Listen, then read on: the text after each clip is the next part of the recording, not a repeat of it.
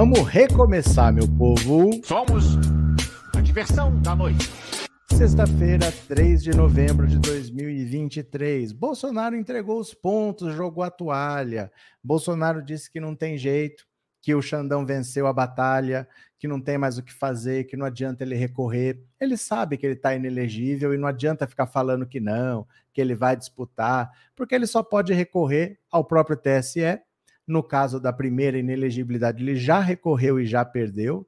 Ele pode recorrer na segunda, ele vai perder. Aí depois ele vai ter que recorrer ao STF, encarar o Xandão de novo, vai perder do mesmo jeito. Então ele mesmo já está entregando os pontos, porque não adianta. É melhor ele entender que ou ele é no máximo cabo eleitoral ou ele não é nada, do que ele ficar nessa que ele vai conseguir. Não vai conseguir.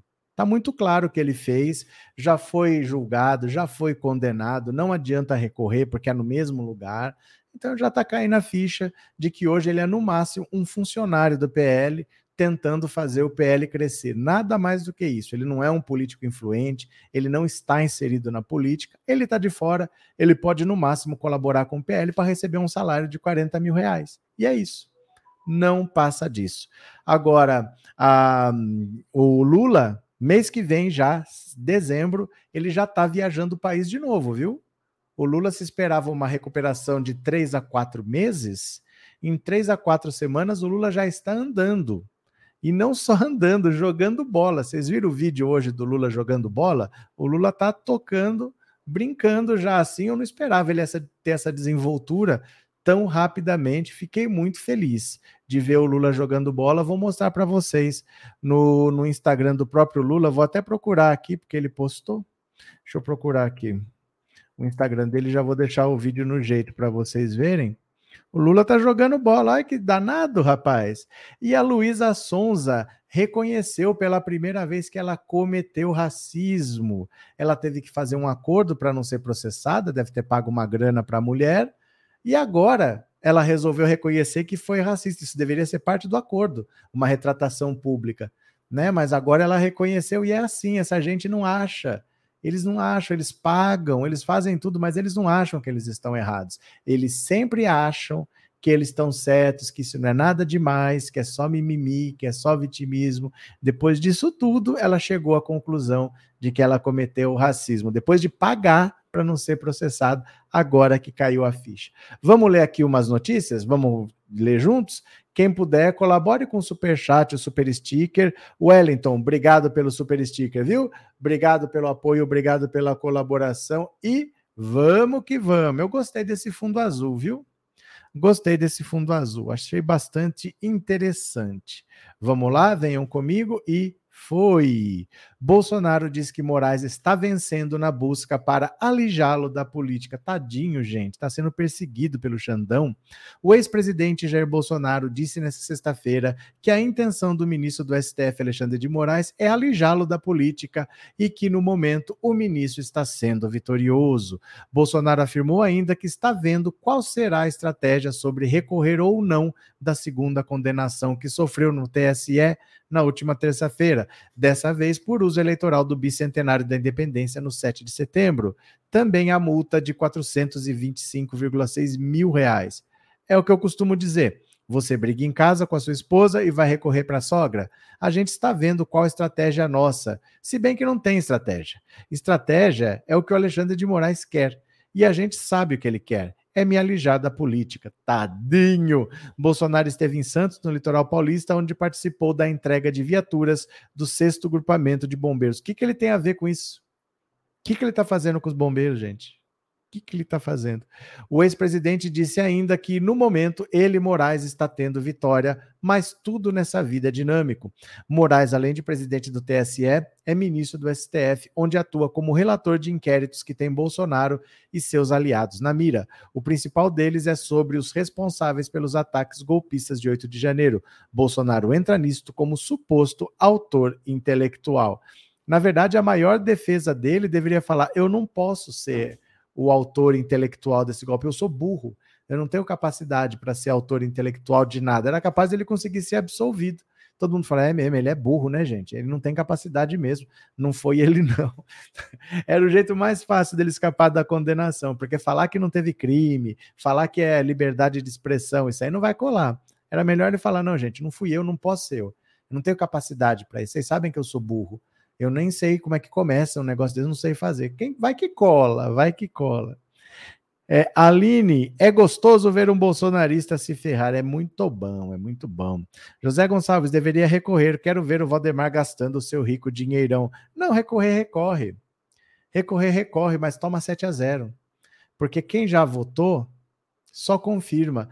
O, quando você recorre nessas cortes assim, não é porque você foi injustiçado, porque você é inocente, é só para caso tenha algum erro formal.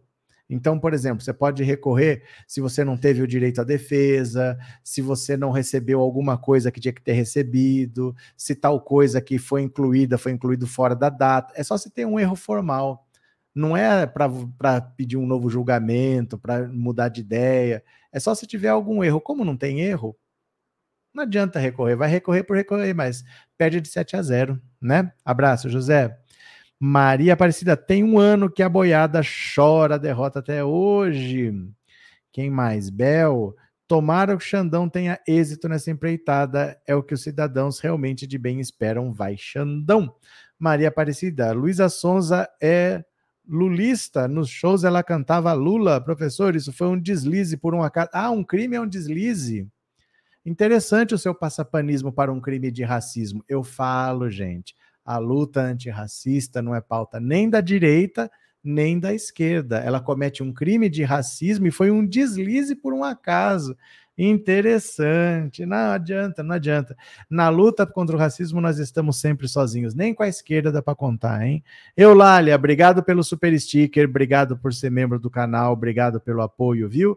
Lelote, obrigado também pelo super sticker, valeu. Obrigado pela confiança de estar tá sempre aí. Antônio, eu não costumo usar o nome de Deus para algumas situações, mas vou usar para Lula. Deus escolhe os seus, Lula é um deles. Você que sabe, Antônio sabe. Vai ter um juízo depois, hein? Regina, o Bozo resolveu ser presidente atrasado, além de obras terminadas do governo anterior. Não me lembro de nenhuma obra do governo dele. Pergunta para bolsonarista. Pergunta para o bolsonarista, perto da sua casa, o que, que tem aí que o Bolsonaro fez? Pergunta, perto da sua casa, o que, que tem aí que o Bolsonaro fez? Fala uma escola que ele inaugurou, um hospital que ele inaugurou. Pergunta, né? Uh, mamis, Acorda, Bozo, não é perseguição, é que você não presta mesmo. Pronto. Nham, nham, nham, nham, nham. Mames, acho um absurdo esse inútil do Bozo receber um salário tão alto para fazer absolutamente nada. É, ele está pagando, o que, que a gente vai fazer, né? Hum, cadê? Maria Aparecida tem um ano que a boiada chora derrota. Pronto, Elias. Bozo perdeu para ele mesmo com sua topeirice. Ah, não. Não é isso, não. Ele ganharia de qualquer adversário. Ele só perdeu porque foi pro Lula. Não é isso, ele perdeu para ele. Não. Desse jeito, ele venceria qualquer adversário. Ele teve a segunda maior votação da história. Ele só perdeu porque o Lula teve a maior votação da história. O Lula teve a maior votação da história no primeiro turno e superou.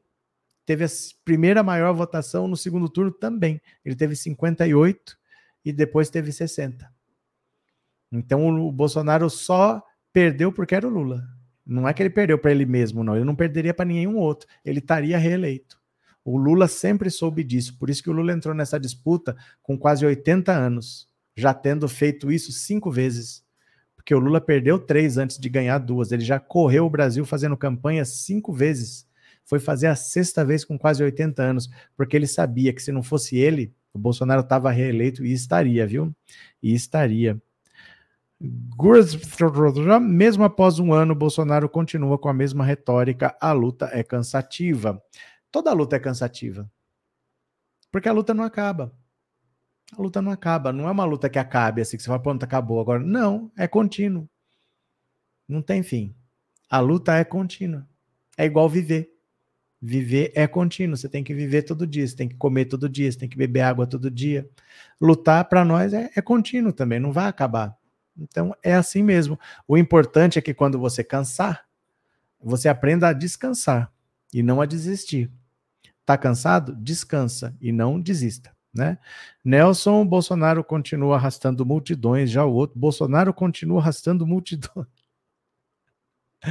Ô, Nelson, eu sei o que, que é isso, Nelson. Eu sei. É que você se pela de medo do comunismo, né? Você se pela de medo do comunismo.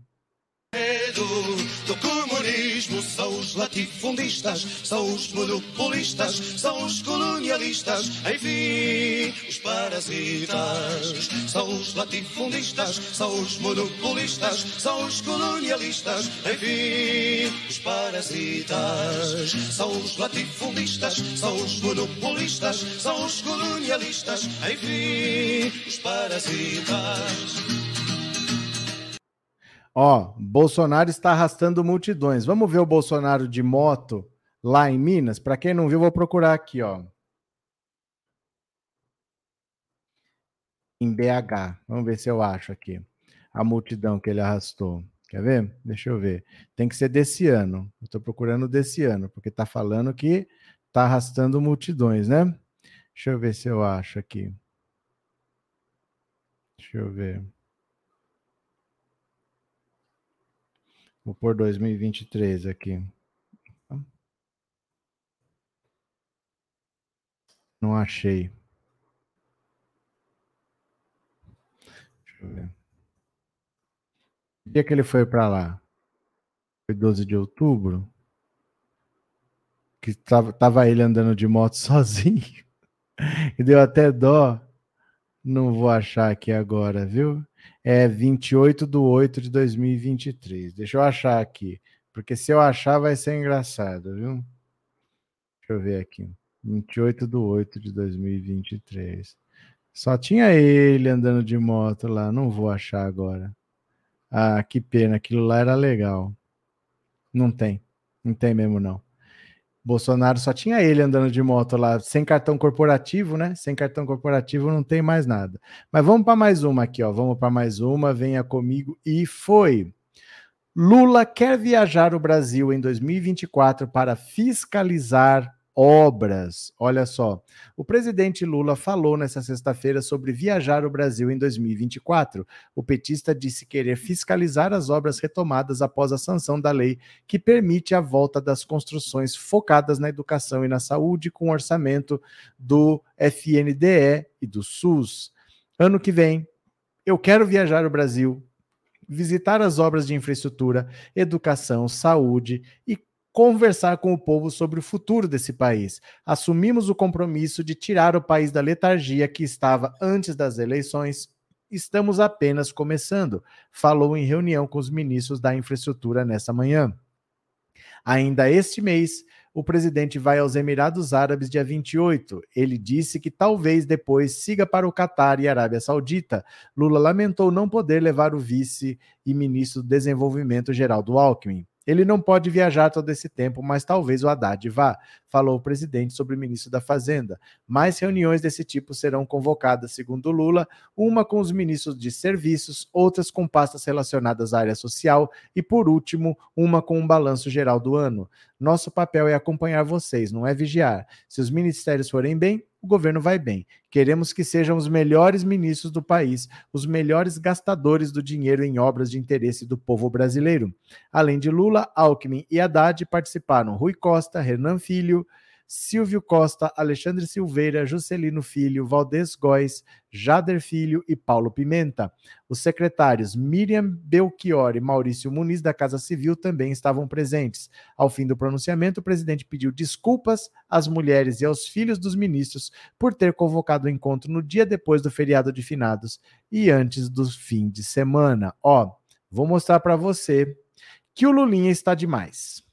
Lulinha está demais, Lulinha está jogando bola, Lulinha está fazendo fisioterapia, Lulinha está demais. Deixa eu pegar aqui, ó. Já me segue no Instagram, viu? Que vocês não me seguem. Olha lá, vocês tomam vergonha nessa cara de vocês. Lulinha está demais. Vamos ver aqui, ó. Já deixei aqui o, o Instagram do presidente. Olha só. Lula oficial, 13 milhões de seguidores. Olha aqui, ó. Olha aqui logo de cara, presta atenção. Eu vou tirar a música por causa do YouTube, viu? Ó, ó, ó. Isso é um senhor operado, viu? Ó. Ó. Isso é um senhor recém-operado. Hoje está completando cinco semanas da minha cirurgia. Eu já voltei a fazer fisioterapia e voltei a fazer um pouco de ginástica. Eu já estou andando na esteira 15 minutos, eu já estou fazendo perna, eu já estou fazendo braço, eu estou tentando fazer alongamento, estou fazendo panturrilha. Ou seja, numa demonstração que quando fizer oito semanas que eu fizer cirurgia, eu vou estar intacto, perfeito, para voltar a jogar bola, para voltar a correr, para voltar a andar, para voltar a viajar para o Brasil para encontrar com o povo brasileiro. É isso. Estamos de volta com muita saúde para ir para vender. Esse veinho é demais, esse veinho é demais. Ó, ó, ó, ó, ó, ó. Esse veinho é demais. Ó, cinco semanas já tá até jogando bola. Ó, ó. Esse veinho é demais. Sabe um detalhe que é interessante, gente? Um detalhe que é interessante. O Lula gosta muito de futebol e ele sempre foi corintiano. Aí você vê agora, ele estava treinando lá, estava com o short do Corinthians. O Bolsonaro, cada dia, estava com uma camisa de um clube diferente e ele acha que engana alguém.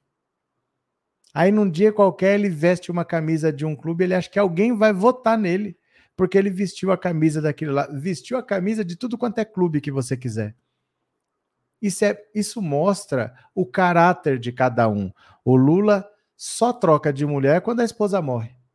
Ele leva o casamento sempre como se fosse o último da vida dele. Se acontece alguma coisa, a história recomeça. Bolsonaro não, vai trocando, vai trocando assim. Sabe, você vê como um tem uma linha e como o outro não está nem aí, vai descartando tudo. O Bolsonaro cada dia aparecia com uma camisa de clube de futebol diferente. O Lula está sempre com o clube dele. O Lula está sempre com a mesma esposa. O Lula é isso. É isso que é. Essa é a maior diferença dos dois. Um fazendo qualquer porcaria que tiver que fazer, vai na igreja católica, vai na igreja evangélica, vai para Israel, se batiza não sei na onde, ele faz o que for e perde né? Porque não tem história, não tem lastro, não tem nada. A verdade é essa, né? Sônia, obrigada. Eu que agradeço, Sônia. Continuemos. Bel. Ah, eles vão falar da transposição do Rio São Francisco. Bozo não bateu um prego durante quatro anos e ia fazer uma obra daquele tamanho, andando de moto e de jet ski para é, para cima e para baixo. Ah, sim. Não, e assim, é uma obra dessa, ele jamais concluiria. Isso é uma obra para 10, 12 anos. Não tem como você falar que é uma obra dele, que ele terminou. Isso daí ele só pôs o, o último prego lá e falou que fez tudo, mas é uma obra muito grande, né? Passa por vários governos. Uh, Regina, eu tenho preguiça de fazer exercícios, nem o Lula me inspira. Você pode ter preguiça, mas o dia que a sua vida depender disso, você vai fazer. Eu tinha uma amiga que era muito gorda muito gorda mesmo, muito gorda. E ela não conseguia emagrecer porque ela tinha compulsão fora do normal por comer, assim. Se ela já comeu, já se alimentou, se passar uma assadeira de bolo na frente dela, come a assadeira inteira, assim. Ela fica do lado da mesa comendo, comendo, comendo. Ela não consegue parar nunca. Então ela, ela teve um dia que ela estava andando, ela não conseguia andar 50 metros mais. Ela tinha que parar, toda suada, não sei o quê. E aí ela, ela me contando, ela falou que ela decidiu que ela não queria morrer daquele jeito. Então, ou ela ia conseguir andar mais do que ela estava andando, ou ela ia morrer. Ela não queria ficar numa cadeira de rodas, ela não queria não conseguir andar. Aí ela só conseguia andar 50 metros, aí sentava toda esbaforida. E foi 50, 50, 50. Então um dia deu 70, aí um dia deu 80, e foi naquela. Aí um dia deu 100 metros, e foi assim, foi assim que ela foi. Ela andava, acho que 14 quilômetros todo dia. Ela ficava 3, 4 horas andando, eu via ela passar andando todo dia. Ela ficava três, quatro horas caminhando e ela falou: Eu tenho que andar. Porque se eu não andar, parar de comer eu não consigo. Eu já tentei, eu não consigo parar, é mais forte do que eu. Então eu tenho que gastar. E ela anda, anda, anda, anda, anda. Ela tinha perdido 40 quilos.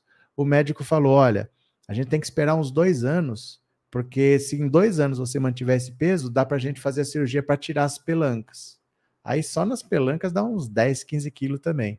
Mas não dá para a gente fazer essa cirurgia e você engordar de novo, porque onde é a cicatriz, ali não tem elasticidade. Se você engordar, vai abrir. Então eu tenho que ter certeza que você não vai mais engordar, que você está mantendo esse peso. E aí depois ela fez a cirurgia, tirou aqui aquele avental que chama, né, que fica caído embaixo do braço, fez, estava toda feliz, mas ela não estava conseguindo fazer nada. Então, assim, a gente sempre acha assim, eu não gosto, eu tenho preguiça, mas a gente tem saúde. Quando a vida depende, a gente faz. Se eu vou fazer quando a vida está em risco, por que, que eu não faço quando não está, né? Só isso. Contei uma história. É, RC, quem não tem tempo para cuidar da saúde vai ter que arrumar tempo para cuidar da doença. Felipe, caramba, agora nós temos um grande exemplo: Lula incentivando o povo a adotar um estilo de vida mais saudável e com ótima qualidade de vida. O Lula sempre fez isso. O Lula sempre fez isso. O Lula, ele dá exemplo em muitas coisas assim, é que as pessoas não ligam. As pessoas não dão importância, não tem repercussão. A verdade é que notícia boa não tem repercussão. Eu, ó, 1.300 pessoas. Quando você coloca uma notícia boa, não ia ter 200 pessoas aqui. Quando eu, ah, por exemplo, ontem, Lula renegociou o FIES. Vai ver, a live que menos tem visualização no mês. Pode olhar aí, de um mês para trás. Você põe uma notícia boa, não tem visualização nenhuma, as pessoas não se interessam, não se atraem, não clicam. Então, infelizmente, o Lula dá muitos exemplos, mas as pessoas não se interessam por notícia boa. As pessoas só se interessam por desgraça, infelizmente, né? Joseildo, no filme do Lula, fala que ele teve um time na várzea. Paulo Silva, pesquisei no YouTube a 16 de janeiro, mostra Bolsonaro andando de moto sozinho. Não, mas foi agora em Belo Horizonte. Não foi em janeiro, foi agora.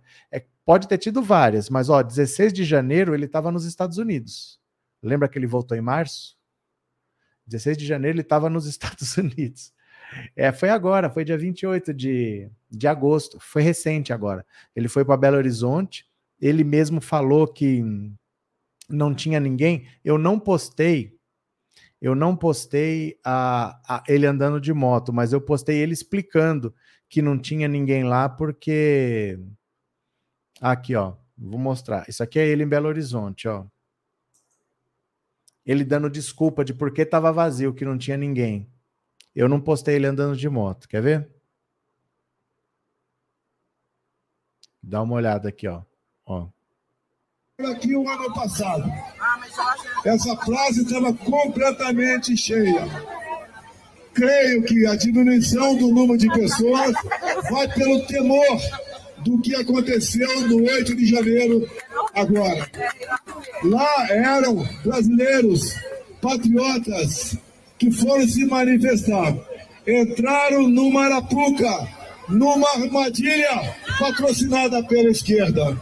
E hoje muitos irmãos nossos estão sendo condenados por atos reprováveis, sim, a dilapidação de patrimônio público, mas não justifica a pena pesada que tem recebido, muito menos ou a acusação de serem golpistas ou.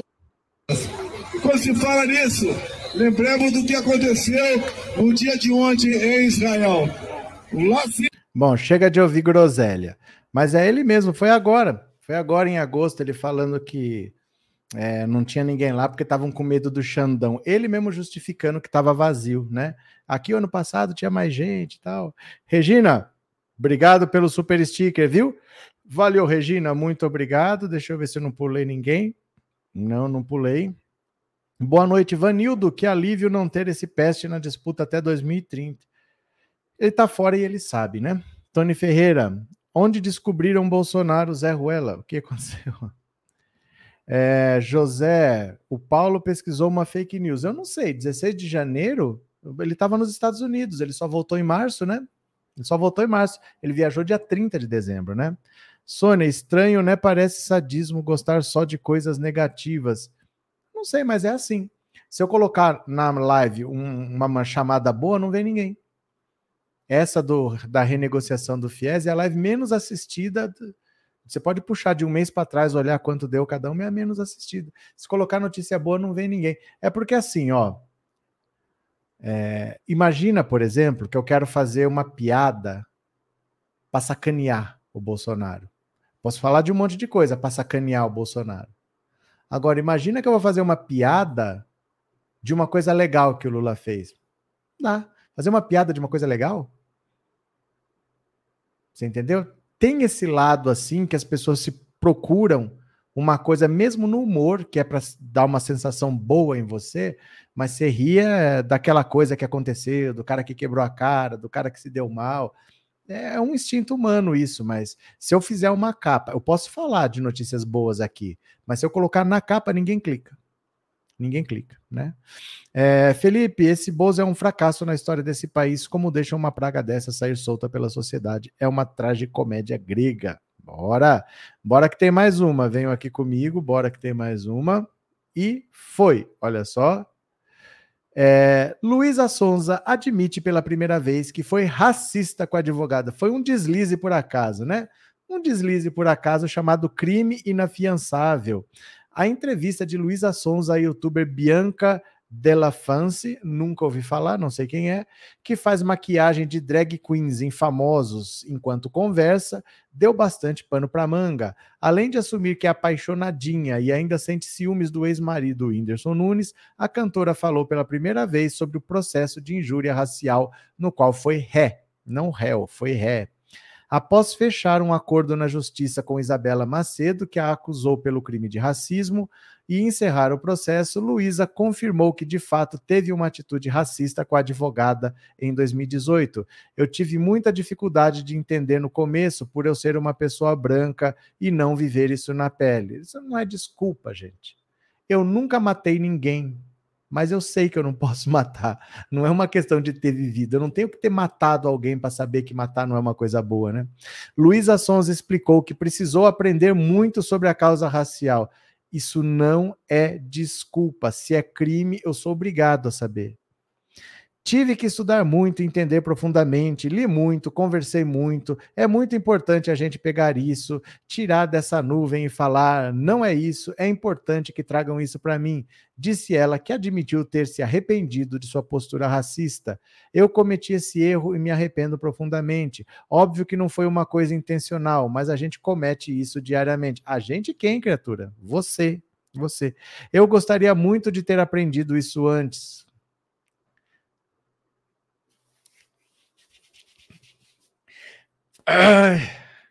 não é falta de falar. É que a gente fala e vocês falam que é mimimi, que é vitimismo, que somos todos humanos. Se cortar aqui o sangue é da mesma cor. Cansado de falar, a gente tá. Ai, queria ter aprendido antes. Era só ter ouvido, né? Ai, não é uma coisa muito falada. Não, não é. Não é uma coisa muito falada. É crime porque fica muito no tabu. Eu tive esse período de negação até acertar que eu realmente cometi um ato racista.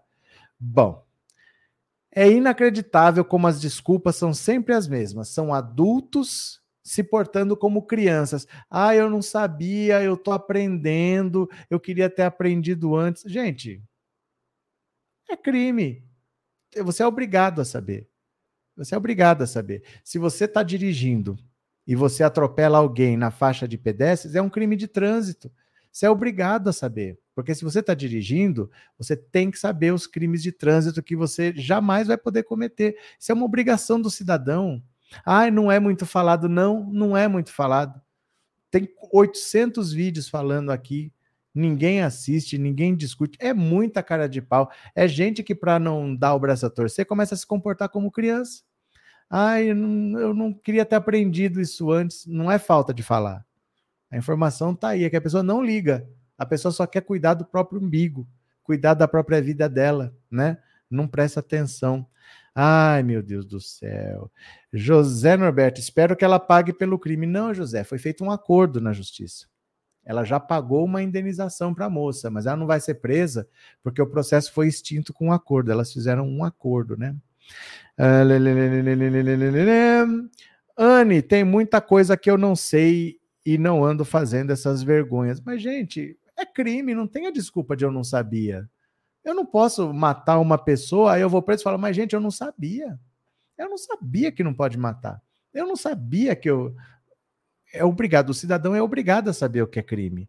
E informação tem. Na era da internet, eu vou falar que eu não tenho informação, não se fala muito. Não se fala muito é incrível, sabe? Assim, a gente parece que está sempre enxugando gelo.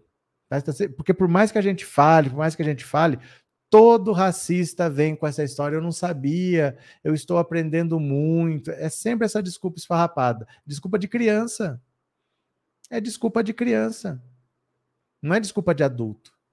Não, gente, eu errei realmente. Eu errei, eu preciso mudar. Eu preciso dar mais importância para isso e eu não dava importância. Mas foi bom eu ter eu ter encarado essa situação, porque agora eu entendi o que eu não posso fazer, eu estava errado o tempo todo, eu errei com muita gente, se eu pudesse eu, eu me desculparia de um por um, com tantas vezes que eu cometi, mas eu aprendi pela dor, eu não vou repetir. É isso que você tem que falar. Não é que eu não sabia, eu queria ter aprendido antes, não se fala muito, pelo amor de Deus, né? Todo caso, é, Joseildo, onde tem mais gente no baile funk ou em uma ópera, coisa calma não tem repercussão. Valeu, Joseildo. Brad, e pensar que a Sonza votou no Lula, ela não honra. Não. Luta antirracista não é pauta da direita, mas também não é pauta da esquerda, meu caro. É a mesma coisa na direita ou na esquerda, as pessoas não sabem do que estão falando normalmente. Anne, a fala da Daniele sobre buraco negro, pauta identitária. Não é pauta identitária, é ignorância. Ela está falando do que ela não sabe. Infelizmente, ela está falando do que ela não sabe. Tinha obrigação de saber, mas ela não sabe. Né? Demetrios, no Brasil só faltam culpar as vítimas, não falta nada. Falta nada. Zé Norberto, cada um sabe de suas necessidades, mas eu prefiro não fazer acordo com o racista. Mas é porque é melhor. É um negócio que demora, é um negócio que prolonga. Você também tem uma vida para tocar, sabe? Não é porque ela quer, não, é porque assim, chega uma hora que é melhor para todo mundo. Então você faz um acordo, porque senão não acaba. É um negócio que fica anos lá na justiça, anos, né? É, Bel, uns artistas fuleiros, sei lá, a gente não dá. E os artistas da Globo defendendo Israel, patéticos. É, Jolie publicando contra e os alienados sempre na mesma vibe. Quem é Jolie? Quem é Jolie? É, RC é como empurrar alguém de um prédio e pôr a culpa na lei da gravidade pelo crime, que gente estranha. Mas é, é desculpa de criança. Desculpa de criança, né? Moura, o racismo nunca atinge a nós mesmos e sim no outro. É, Mauro, o professor faz piadinha de idoso e deveado e acha cheio de preconceito com idosos, só fala de racismo contra pretos. É que racismo é contra preto mesmo, não existe racismo contra idoso, nem contra veado. O Mauro Albino. Ai, Mauro Albino, seu argumento é bastante consistente. Eu, fica aí, fica aí que você aprende alguma coisa. Anne, ai gente, como tem bolsomínio nesse país, que deprimente. Mas olha, eu vou falar uma coisa para vocês. Essa história de racismo não é coisa de bolsomínio, não. Não é coisa de Santa Catarina, não é coisa do Sul. O brasileiro é assim. Porque você cresce nessa cultura, você cresce nessa mentalidade. Ou você está praticando, Ou você não está praticando, mas você está se beneficiando. Se você nunca foi parado pela polícia, se você nunca perdeu uma vaga de emprego, se você nunca foi tratado diferente, você se beneficia de uma situação que outras pessoas não se beneficiam. Então as pessoas crescem achando isso normal, não crescem achando que é uma aberração. As pessoas entram num restaurante que só tem gente branca comendo, um restaurante legal, e não estranham. É para estranhar. Você fala, por que, que é assim? Por que, que o único preto está na faxina ou está na segurança? As pessoas não estranham. É para estranhar. Todo estrangeiro estranha. Todo estrangeiro estranha vir para o Brasil entrar num ambiente chique e só ter gente branca. Sempre foi uma vergonha para a diplomacia brasileira o embaixador, seja lá quem for, diplomata, sempre ser uma pessoa branca. Não é o que eles esperam no Brasil. Sempre foi uma vergonha. Regina, minha avó e meus tios eram muito racistas. Minha mãe nos ensinou a não ser racistas e nem ter preconceitos. Que bonitinho.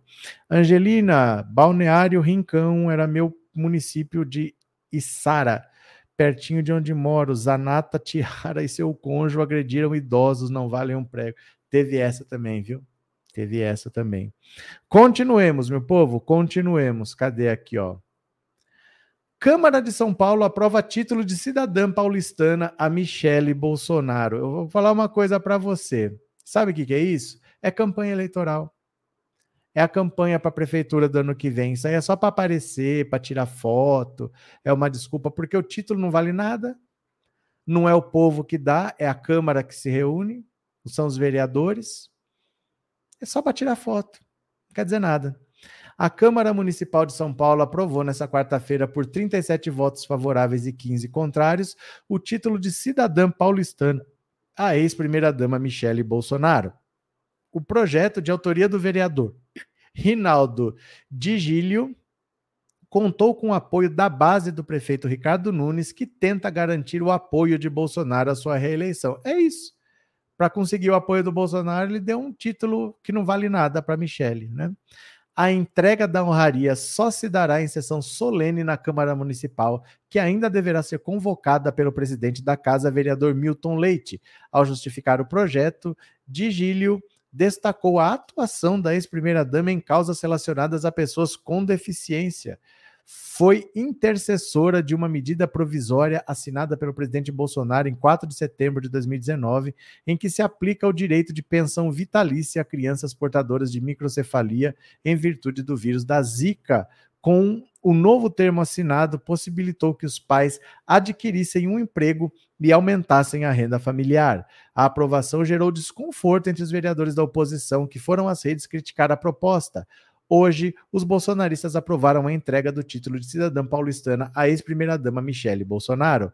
Votei contra, já que ela não fez nada de bom para nossa cidade, escreveu Luna Zaratini. O vereador Celso Gianazzi, do PSOL, chamou de escárnio o título. Não podemos homenagear alguém que é alvo de vários processos judiciais, sob o risco de depois termos de caçar essa homenagem. Isso já aconteceu na Câmara. E é o que vai acontecer é o que vai acontecer. Daqui a pouco vai ter que caçar o título de, de cidadã, porque eles vão falar que ela está condenada, tal, que não é legal, vão tirar. É assim que faz, né? Neuza, ninguém viu nenhuma coisa boa que essa horrorosa fez. Ela não fez nada de bom. Aquele projeto Pátria Solidária dela recebeu mais em doação do que doou. Eu nunca vi um projeto de assistência social que mais recebe dinheiro do que dá. O projeto dela fez isso. Recebeu doações, um tanto, e doou menos. Eu nunca vi um projeto assim. Estavam investigando lá. Bel, ai, gente doida para nunca mais ouvir falar dos integrantes dessa caterva gentalha. Maria José, depois o TSE vê crime eleitoral e eles vão dizer que é perseguição. José Norberto, até na esquerda tem gente que fala e na prática não move uma palha. Basta ver os canais de esquerda que que não contratam jornalistas negros e se contratam, não coloca nas principais entrevistas. José, até para discutir racismo, que eles nunca viveram, não vivem, nunca viverão, eles ficam discutindo entre eles. Fica um monte de jornalista branco lá discutindo, nem para chamar um convidado de graça, não precisa nem contratar, mas não chamam. Eles acham que não precisa, ninguém dá importância. Mesmo na esquerda, ninguém dá importância. Lucilene, boa noite, estou sempre aqui, bem-vinda. Dragana, é verdade, sou estrangeira e acho estranho que na Ipanema só tem branco. Pronto.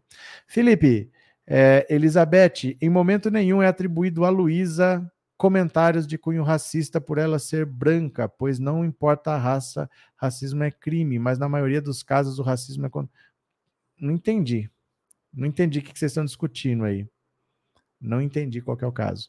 É, Maria Helena, até gente preta tem racismo. É impossível. É impossível. Racismo é um sistema de poder. É um sistema de poder. Quando acabou a escravidão, para não perder os privilégios, já que não tinha mais na lei a escravidão, eles inventaram que os brancos são superiores e que os negros são inferiores. Então você tinha leis diferentes. Tinha lugar em que o branco pode frequentar e tinha que lugar que o negro tem que frequentar. Nos Estados Unidos, o branco ficava na frente do ônibus, o negro ficava atrás. Tal bairro é só de branco, tal bairro é só de. É um sistema de poder. É um sistema de poder.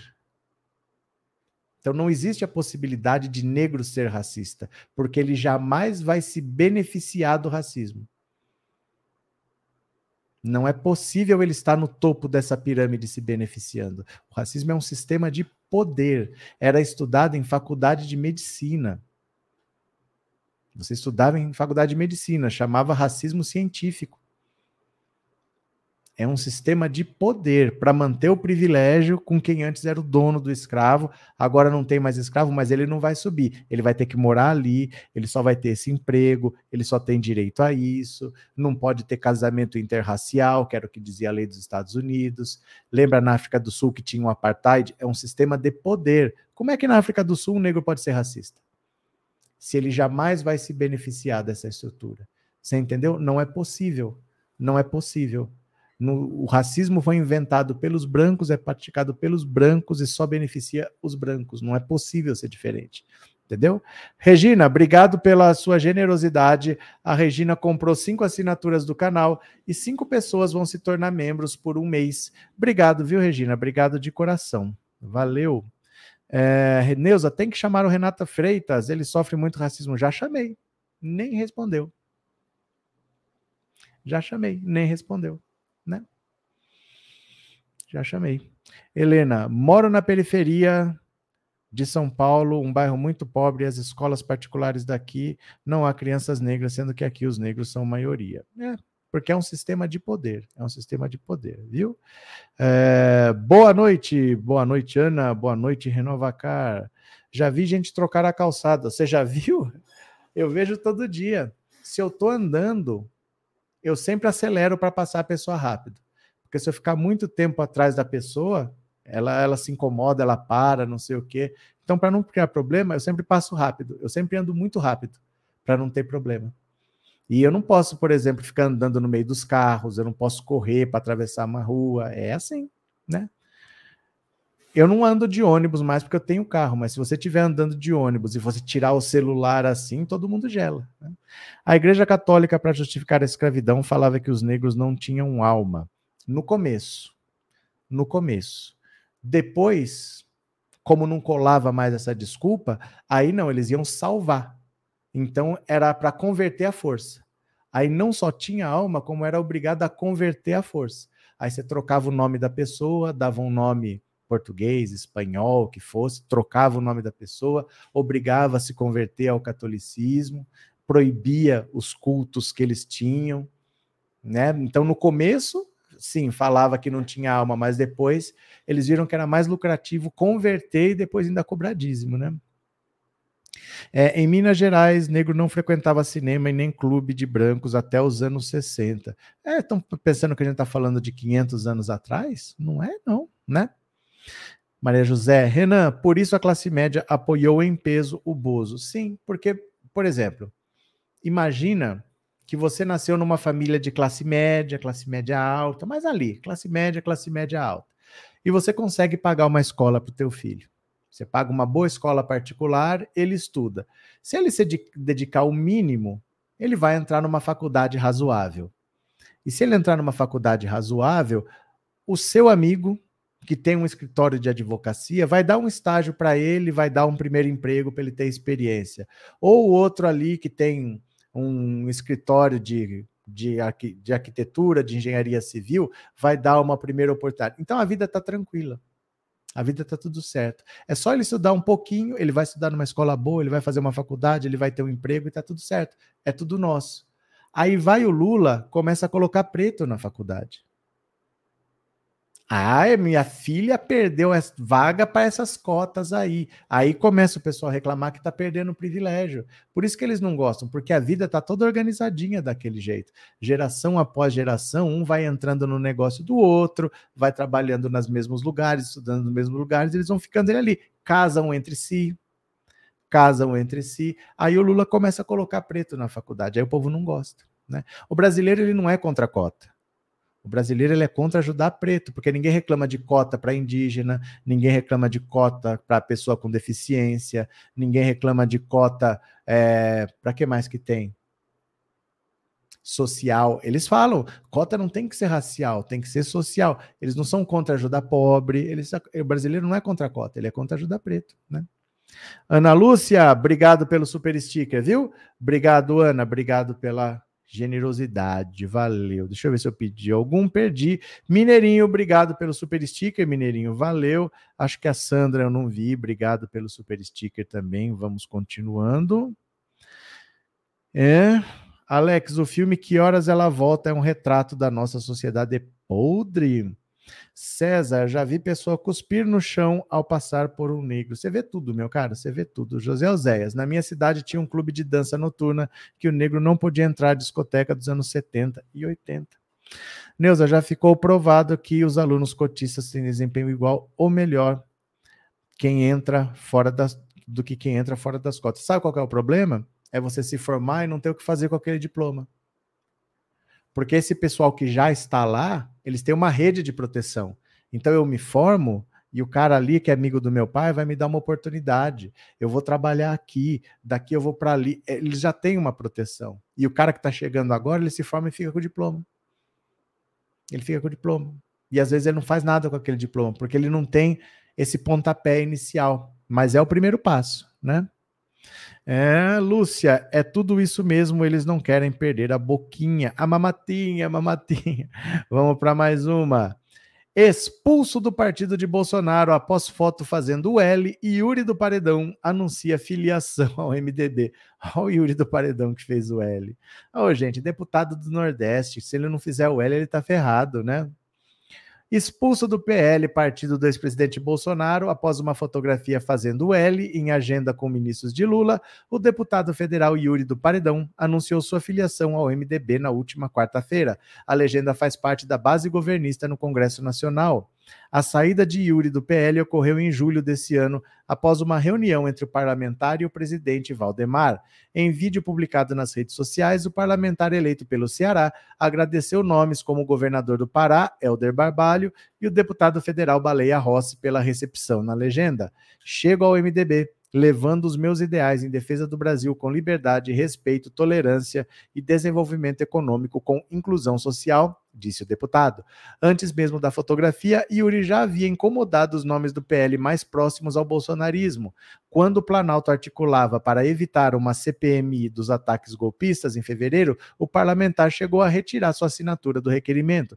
A postura foi interpretada como um aceno ao governo, já que a oposição tentava emplacar a comissão. Em maio, Yuri desagradou parte da sigla ao comparecer a um evento com Lula e posar para foto com o chefe do executivo, mas o estopim ocorreu em julho após o portal Metrópolis divulgar uma fotografia do parlamentar fazendo L em agenda no estado com os ministros Paulo Pimenta e Valdez Góes. E travou, não acredito. Não acredito que travou. Oh, meu Deus do céu, por que que trava? Cinco para acabar, cinco para acabar. Já sabe como é, né? Eu vou, mas eu volto.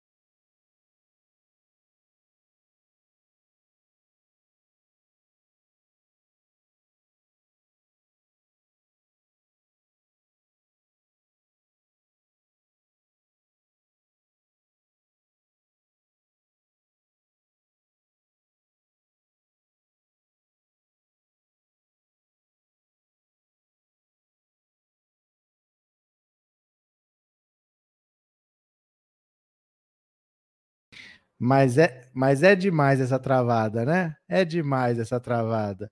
Vamos continuar aqui com o deputado que fez o L.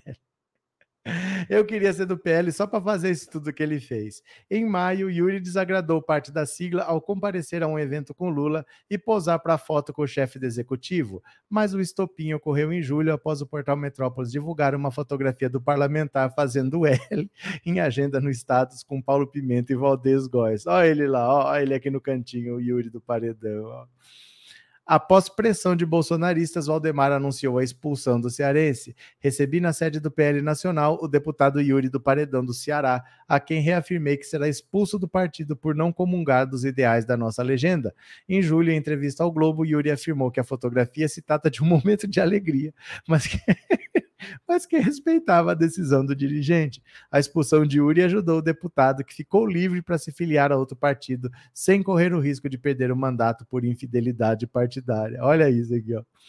Não esperava que fosse vazar a foto. Foi um encontro democrático com os ministros de Lula. Na verdade, a foto foi um momento de alegria pela inauguração da bomba, mas respeito à decisão de Valdemar, descreveu Yuri sobre a agenda que reverberou na sua saída do PL. Ai, meu Deus do céu, cada figura, o tal do Yuri do Paredão, vai na festinha dos ministros do, do Lula, tira foto fazendo L, tirou a assinatura para a criação da CPMI. Esse povo é demais também, viu? Martinho, aqui nesse país, mesmo ele se formando em uma faculdade, sendo preto, é difícil para arrumar um emprego. É. Às vezes tem que prestar concurso. Né? Às vezes tem que prestar concurso. Rita, o maior preconceito é com a cor da pele. Todo brasileiro tem sangue negro. Mas ninguém liga para o sangue, Rita. Ninguém tá ligando para o sangue. Ninguém pede exame de sangue para ver se vai tratar bem ou se vai tratar mal. Ninguém pede árvore genealógica para ver. O cara olha para você e te julga, né? Não, não tem ninguém liga pro, ah, não, eu tenho 17% de sangue da Noruega. Ninguém liga. Ana Jara, penso que chamam os negros de racista porque os homens, quando têm uma ascensão financeira, é, casam com mulheres brancas. Mas aí você tem que entender uma coisa, Ana Jara. Não é tão simples assim, sabe por quê? Presta atenção. Quando você, quando você começa a, a ganhar dinheiro, eu não estou falando ganhar muito dinheiro, ganhar qualquer coisinha Imagina que você é pobre, pobre, você não tem nada. O mundo te diz todo dia que você não tem valor. Porque as pessoas, às vezes, você pode estar trabalhando, você já viu isso? Às vezes a pessoa está limpando o chão, a pessoa passa e não te dá bom dia. O mundo te diz todo dia que você não tem valor. Então, por mais que você faça, você não é respeitado, você tem que ir para um posto de saúde, você fica lá na fila, você vai para uma repartição pública, não sei o quê, você vai lá na caixa no Banco do Brasil, é maltratado. Então as pessoas, elas aprendem que elas não têm valor. Aí quando ela começa a ganhar um dinheirinho, primeira coisa que ele faz, tenta comprar um tênis bom. Quem sabe eu não sou, mas se eu tiver, quem sabe eu ganho um pouquinho de respeito. Tenta comprar um celular bom começa a ter um pouco mais de dinheiro, tenta comprar um carro bom, porque quem sabe se eu tiver um carro bom, a polícia não me para. Moto eu sei que vai parar, mas se eu tiver um carro bom, talvez a polícia não me para. E isso acaba sendo mais uma etapa dessa. Quem sabe se eu tiver uma pessoa branca do meu lado, me respeitam. Quem sabe com uma pessoa branca do lado eu consigo frequentar aquele lugar. Quem sabe eu não consigo, porque eu vou te falar. Eu vou te falar. Às vezes Ó, vou te mostrar aqui. Ó. Vou te mostrar aqui. Ó. Eu postei o vídeo dessa alemã loira falando de um caso de racismo que ela passou. Vai lá e vê se tem alguém falando que é mimimi, que é vitimismo, que tem que parar com essa bobagem porque somos todos seres humanos, que se cortar o sangue é da mesma cor. Não tem, todo mundo se solidariza. Ela conta nesse vídeo que ela foi para Santa Catarina e o produtor dela sofreu racismo. Aí quando descobriram que ele estava com ela, pediram desculpa para ela e não para ele. Não tem um comentário negativo, nenhum. Se eu falar a mesma coisa, 70% dos comentários vão dizer que o mais racista é o próprio preto, que é mimimi, que é vitimismo, que não adianta reclamar, que tem que lutar para mudar, que não sei o quê. Então, acaba sendo um passaporte para você ser menos discriminado acaba sendo assim. acaba sendo do mesmo jeito que comprar um carro bom talvez seja um passaporte para ser menos discriminado. Acaba sendo morar num bairro bom, talvez seja um passaporte para ser menos discriminado. As pessoas, quando elas sentem que elas não têm valor, elas querem ter alguma coisa. Então, por exemplo, tá todo mundo compartilhando o vídeo dela. Quando eu falo alguma coisa sobre racismo, não tem visibilidade nenhuma. As pessoas nem comentam, porque elas não querem tocar no assunto. Mas o branco pode falar que sofre racismo no Brasil, o negro não pode. Então, às vezes, é necessário a validação de um branco para que o outro branco ouça. Entendeu? Às vezes você só é visto se tiver um branco do seu lado. Se eu falar que a mesma coisa que ela falou, não vai ter 5% das visualizações. As minhas postagens que têm menos engajamento é quando eu explico alguma coisa de, de racismo, do jeito que ela está explicando ali. Não tem nada de visualização, não tem comentário, que as pessoas não sabem o que comentar, não querem tocar no assunto, preferem não falar. Mas se é uma pessoa branca falando ali, tá todo mundo compartilhando. Tá todo mundo vendo, tá cheio de visualização. E todos os comentários, sem exceção. Você pode entrar lá e ler a todos. Não tem um comentário negativo. Ninguém tá falando que é mimimi, que racismo é da cabeça das pessoas. Não tem. Então é por isso. Às vezes você precisa da validação de um branco para tentar melhorar. É, é inconsciente, mas acontece, viu? É, Valdineide, aqui em Salvador, uma faculdade contratou uma mulher branca sem diploma e não contratou o negro com diploma. Foi um escândalo. Vai vendo, né? Joseildo, político dos Nordeste tem que fazer o L, nem que for embaixo da mesa, senão tá lascado. Verdade também. O cara é do Ceará. Ceará foi onde o Lula teve mais vantagem. Vai fazer o quê? Vai ficar contra o Lula no Ceará, né? Uh, Seninha, brasileiro adora viver de aparência, come salsicha e quer arrotar lagosta. Gabriel, infelizmente nossa sociedade é assim e vai levar muito tempo para mudar tudo isso. Muda não, muda não. Joseildo, acabei de ler. É, Luciana Carla Zambelli já cometeu blackface. E o que aconteceu com o processo sobre esse caso de tentar tirar sarro do Sérgio Moro do Magazine Luiza? Não foi a Carla Zambelli, foi a Bia Kisses. O que aconteceu é que a Lindora Araújo passou pano para ela, acatou todos os argumentos dela e mandou arquivar que ela não sabia, ela não tinha como saber, que ela não teve intenção e arquivou tudo. É assim. Eles se abraçam. Eles se abraçam. Infelizmente, nossa sociedade é assim. E o caso da Zambelli é Bia Kisses, não foi a Carla Zambelli, foi a Bia Kisses, viu? Hum, Moura, eu sou as avessas mesmo. Se eu ganhasse muito dinheiro, pegaria Uber ao invés de comprar um carro chique. Basílio, essa travada pode ser boicote devido ao assunto em direção ao CPI é todo dia. É todo dia. Márcia, eu fiquei muito feliz em ver o Lula fazendo exercício e voltando ao condicionamento físico normal dele. Muito antes do tempo, né? Nara, minha mãe teve 24 irmãos, eu tenho uns 150 primos. Nós, as torradinhas, não éramos aceitas para brincar com as primas brancas. Pois é, né? E o caso da Bia Kisses. Pronto. Certo, meu povo? Vamos fazer o resumo do dia? Vocês vêm comigo? Vocês me seguem? Resumo do dia, resumo do dia, resumo do dia? Bora, bora, bora? Vocês vêm comigo? Então vamos, é assim que funciona. Vamos continuar trabalhando mais 10 minutinhos lá no resumo do dia. Vem comigo, vem comigo, vem, vem, vem, vem, bora!